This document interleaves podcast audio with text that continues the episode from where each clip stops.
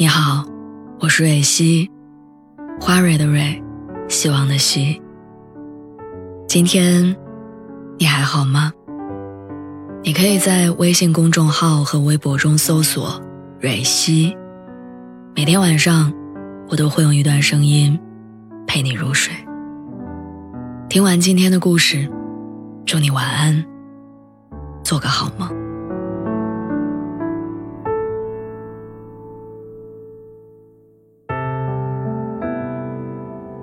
男人永远不会长大，只会慢慢变老。看到这句话的时候，我总能想象出一个意气风发、天不怕地不怕的男子形象，甚至我很难想象出他认怂的场景。可事实未必是这样，男人认怂，往往是从当爹开始的。大学同学会把天南地北的我们聚到了一块儿，曾经熟悉的面孔，都不同程度的。沾染了沧桑。一提到往事，所有人的拘谨就瞬间消失，话匣子一下打开。人还是熟悉的人，但也能明显的感受到每一个人的变化。变化最大的人群，是那些成为父亲的男人。曾经每一次聚会都嚷嚷着不醉不归的老李，现在抬起手就是我不喝酒。他已经戒酒很长时间了，说。这是他跟女儿之间的约定。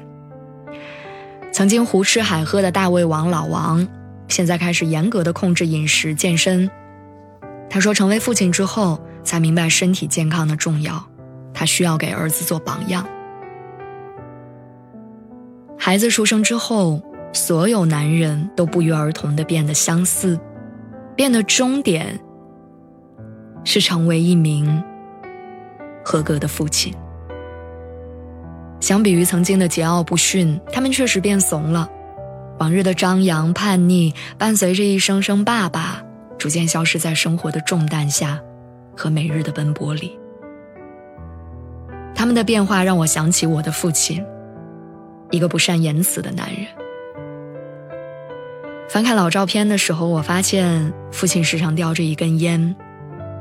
可是，在我的印象当中，他从不抽烟，不酗酒，不赌博。甚至不说脏话。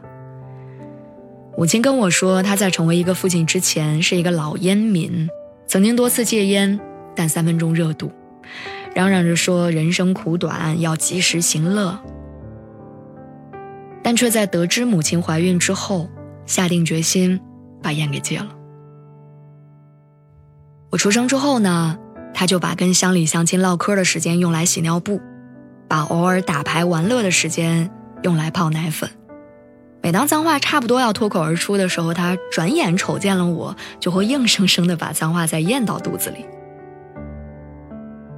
小时候，我跟他随口吐槽说，我原来的书桌太矮了，写字儿脖子疼。几天之后，父亲就吭哧吭哧的给我做了新的书桌。那张书桌，陪伴了我整个学生时代。后来我才知道。父亲其实并不擅长木工活儿，为了给我做书桌，请教了村里人。母亲说，在我出生之前，他是一个大手大脚的人，不懂得柴米油盐的可贵，如今却会为了省下几块钱而花费心思。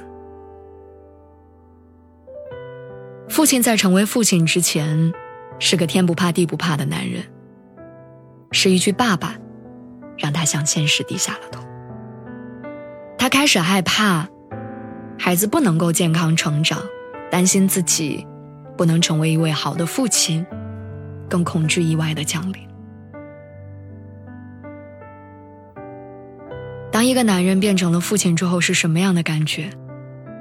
一个男人成为父亲之后，或许会有三个阶段的思想变化：一是感受生命延续带来的喜悦；二是明白家庭的责任。三是懂得了自己父亲的不易。我从我的父亲身上捕捉到了类似的变化。以前他出门一定会抱上婴儿时期的我，然后逢人就炫耀说：“这可是我的女儿。”那是生命延续带来的喜悦，是无论如何都斩不断的亲情。后来他收敛脾气，在每一个想出口大骂的时刻都会想到我，他想给我做一个好榜样，下一秒就会克制自己，也不会再往一些奇怪的爱好上面投钱，因为他知道，或许那是我一个月的奶粉钱。现在，他无时无刻的牵挂着我，担心远在异乡的我会受委屈，怕我过得不好。